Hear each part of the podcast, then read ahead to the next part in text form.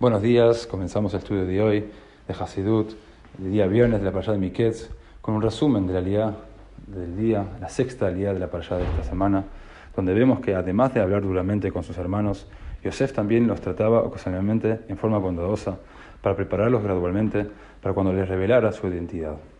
Así, cuando regresaron todos con Benjamín, él preparó una buena comida para ellos.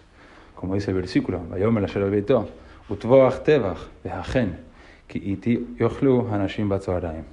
Yosef le dijo al mayor de su casa, faen animales y prepáralos, porque estos hombres cenarán conmigo.